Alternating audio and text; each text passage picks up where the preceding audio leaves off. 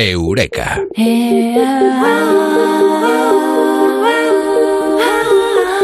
Eureka es la expresión que los científicos usan cuando descubren algo, cuando se acercan a una respuesta. En esta ocasión hemos llegado a 2022 y decimos Eureka.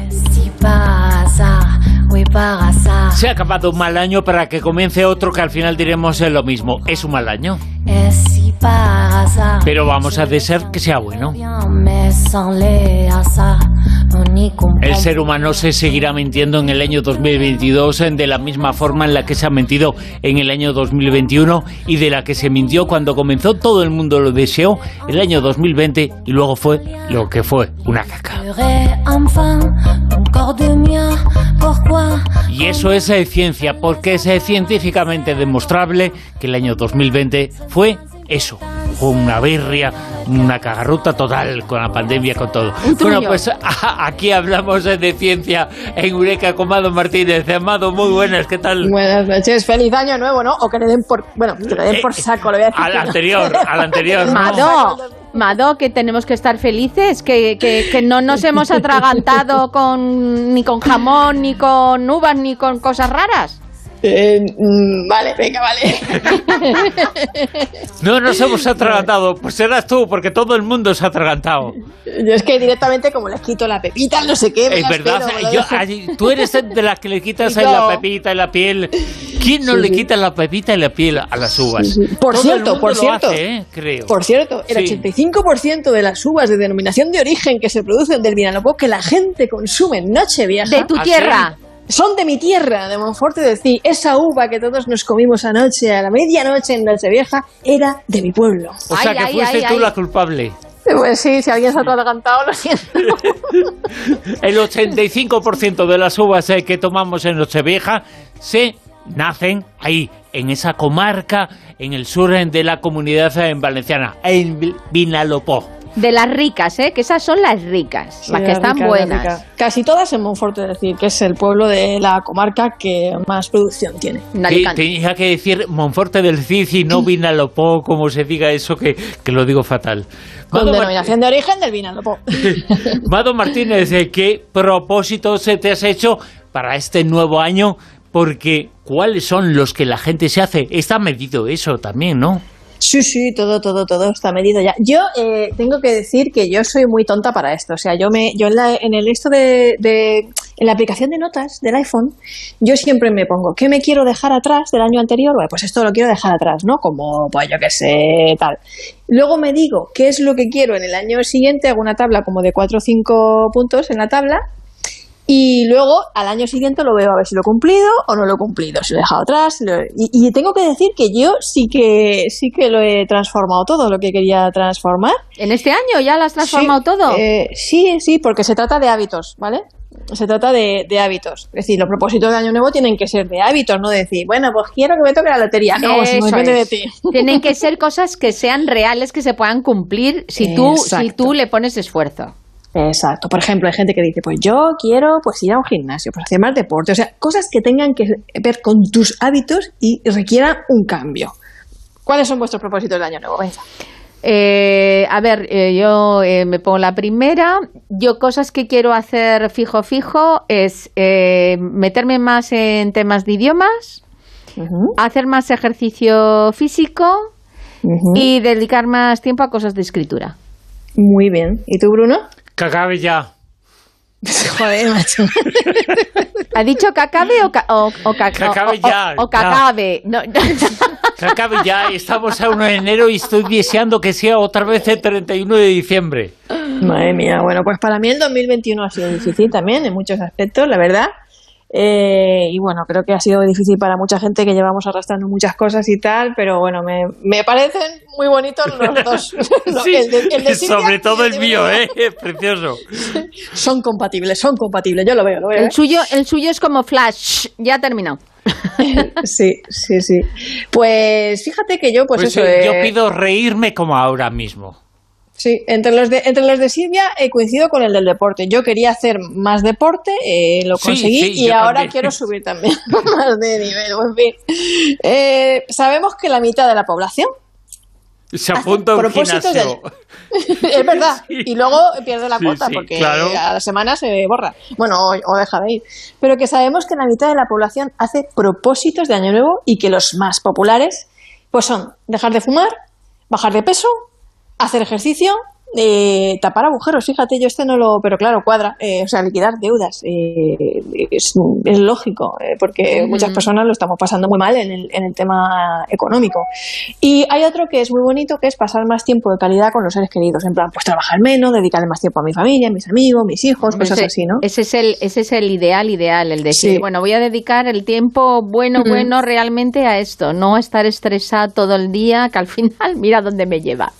Pues sí, fíjate, ese es uno de los más comunes también y, revisando las estadísticas me pareció muy bonito que se estuviera entre los, entre los más comunes. Bueno, todas estas intenciones, porque si os dais cuenta, eh, estamos hablando de intenciones, son intentos de cambiar la conducta, los hábitos. Son todo intentos de cambiar la conducta e intentos de cambiar hábitos. Eso es importante decirlo.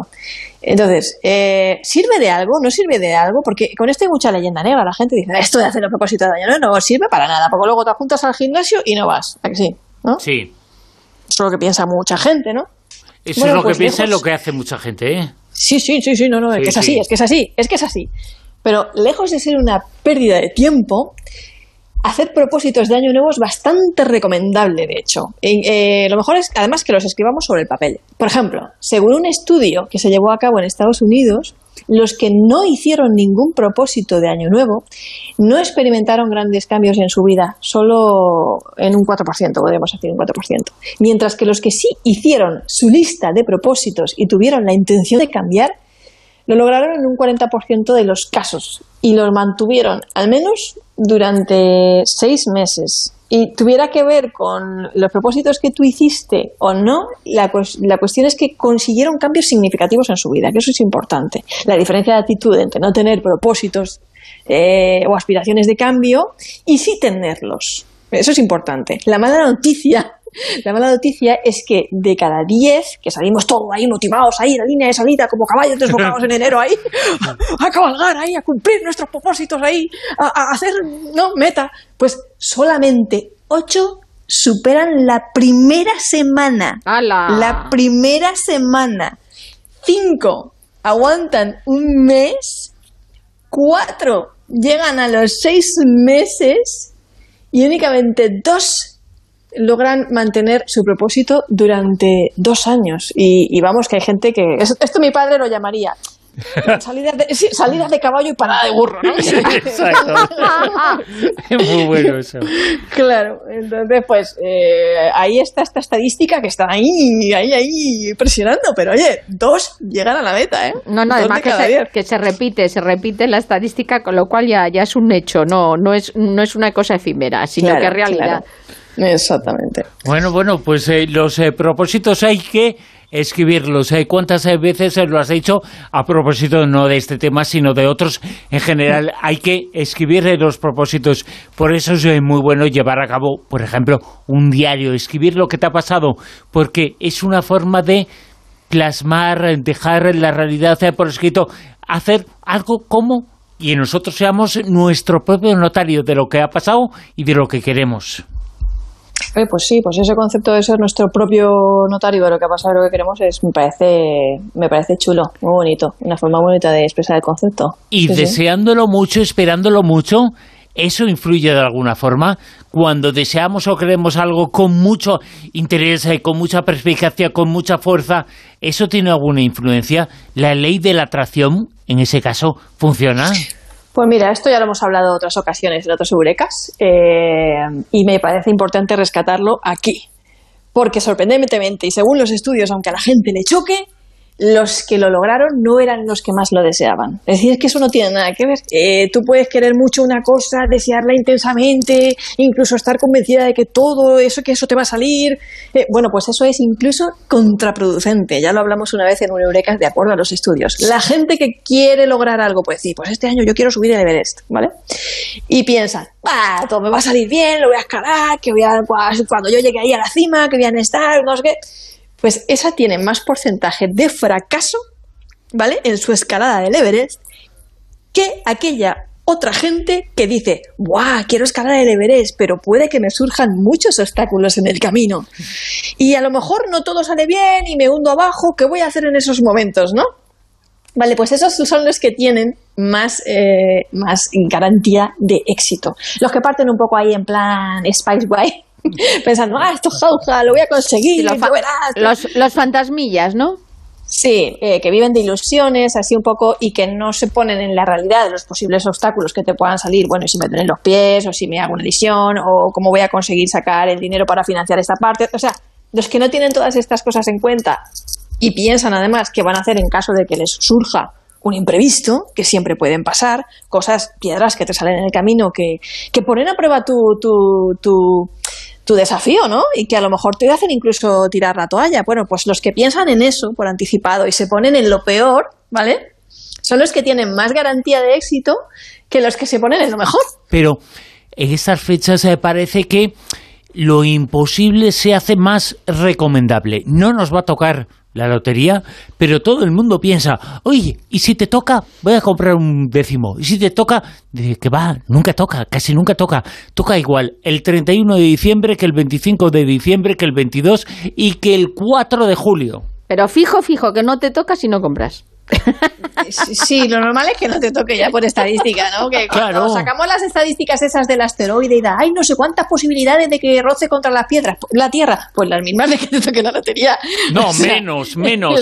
y si te toca, y si te toca, al final no nadie se hace rico, y menos en estas fechas, eh, porque lo que toca está tan repartido que no se hace rico uno. Lo importante es que te toque, pues yo qué sé, en octubre, con un bote. Ahí sí ganas en dinero. En Navidad, ¿qué va? mira, mira, mira cómo sabe, mira cómo sabe. Otro, lo tiene calculado. Otro hecho científico, creo que ya lo hablamos una vez en Eureka también. El motivo por el cual compramos lotería no es para que nos toque. Ah, no, sino, para gastar. No, eh, lo hablamos una vez y es muy curioso. Compramos lotería porque ¿y si le toca a él y a mí no? Mm. Ah, por egoísmo. Exactamente. es el por celos, por celos, Exactamente, exactamente. No compramos para que nos toque, es porque los demás van a comprar, ¿vale? De cuando te lo ofrecen y tal el número. Entonces el motivo, constatado psicológicamente, de por qué compramos lotería es porque, ¿y si le toca a él? Ya, sí, que claro, se, te, queda una cara congelada en Claro, claro, ahí como que tienes un sentimiento de pérdida muy acentuado, mucho mayor. Entonces, por eso normalmente eh, es el principal motivo que nos impulsa a comprar la lotería de Navidad, en este caso. ¿Y hay algún truco para que la ficción, el pensamiento, lo que deseamos es, se haga realidad? De alguna forma, eh, convertir la ficción en un hecho. ¿Eso es posible? Científicamente está demostrado que por lo menos en la fuerza de la intención consigue cosas. Es que tener intención tener intención ya es un paso, porque si no tienes la intención, definitivamente no, no, no, logras nada, pero si tienes intención ya es un paso. Y esto tiene que ver con lo que hablamos una vez y también lo estaba volviendo a traer sobre la mesa Silvia y tú también, Bruno, de, bueno, ¿y qué hacemos cuando nos tengamos que frustrar y tal? Tener un plan B tener un plan B para cuando puedan surgir los imprevistos y las tentaciones en nuestro cambio de hábitos. Las tres principales razones que impulsaron a estas personas a conseguirlo fueran Primero, tener confianza en las propias capacidades. Es decir, eh, yo puedo hacerlo. Creo, en mí. Sí, yo creo en mí tener confianza. Estar preparado para el cambio y, por lo tanto, preparar un poco el terreno, ¿vale? Las circunstancias del cambio antes de iniciar la acción. No decir, ahora, pues me voy al gimnasio hoy porque, no, hombre, prepárate un poco, ¿sabes? ¿Cómo lo vas a hacer? ¿Dónde te quieres apuntar? ¿Dónde quieres salir a correr? ¿Por qué sitios los vas a hacer? ¿Si vas a ir solo a cosas? Se dice racionalidad. Hay algunos que dicen, voy a correr, desde mañana voy a correr. El primer día se corre 15 kilómetros, acaba hecho polvo y dice, pues eh, ya he corrido para todo el año. Sí, sí, esto no es como Forrest Gump, que sale un día tío corriendo para no, funciona así. Hay que prepararse un poco antes. Y luego tener un plan de cambio de conducta. Vamos a ser más concretos. Esto os va a ayudar muchísimo. Lo vamos a hacer en muy poquitos pasos. El primero, establecer metas alcanzables. Yo sé que esto parece una tontería, pero no puedes decir, voy a nadar todos los días. Mejor di, hoy voy a nadar. Es como si dices, me quiero mudar y tengo que tal y tengo que... Eh, vale, pues empieza por cosas fáciles. Hoy voy a comprar las cajas de la mudanza, ¿vale? Mañana voy a llenar una caja. Y así sucesivamente. O sea, ponte eh, objetivos cortos. No digas, yo lo voy a hacer todo, yo voy a hacer la mudanza y me voy a cambiar ya de casa. No, empieza por pasitos cortos, ¿vale? Es decir, hoy voy a ir a nadar. ¿Qué quiero perder peso? No digas eso. Di, quiero perder 5 kilos. Por ejemplo, quiero ser más concreto. Empieza por ahí. No digas, quiero dejar de fumar. No, mejor di, pues hoy voy a fumarme dos cigarros menos, o los cigarros que me fumo después de tal, esos no me los voy a fumar, ¿no? Por, por, por, por metas medibles, cortas, ¿vale? Concretar concretar y que sea medible y alcanzable todo. Luego, eh, haz un plan pues para las piedras que te puedan surgir en el camino, que eso es súper importante, por ejemplo. Y cuando en las fiestas todo el mundo esté comiendo dulces o los amigos salgan a fumar en el descanso del trabajo, ¿yo qué voy a hacer? Dios mío, Dios mío, ¿no? Que son momentos en los que, ¡buah, estás vendido! Porque cuando la tentación es máxima y es muy probable que cedas a la tentación, ¿no? ¿Vale? Pues eh, tienes que decir, bueno, pues yo en la... Tienes que tener ya un plan entonces caes y luego ya no, no lo haces. Claro, tienes que tener ya un plan. Tienes que decir, bueno, pues yo en la hora del descanso me voy a hacer un té. Ah, o eh, me voy a dar la vuelta a la manzana del edificio. En vez de quedarme ahí con los compañeros, voy a ir y voy a dar una vuelta a la manzana del edificio y así pues me oxigeno, me da aire y tal. Eh, o pues si estoy pensando en que ya no voy a comerme una miloja todos los días para desayunar, pues no voy a pasar delante del escaparate de la miloja recordar los objetivos, ¿no? Que te lo recuerde el móvil, la agenda. Hay aplicaciones móviles que te recuerdan hasta la hora de meditar. Van súper bien. Y vincular los nuevos hábitos a otros que ya existen. Por ejemplo, eh, medito cuando me pongo el pijama antes de irme a dormir. O llamo a mis padres al volver de correr, ¿no? Cosas así. Medir los logros en una especie de diario, que eso es también súper importante y te va a dar mucha motivación.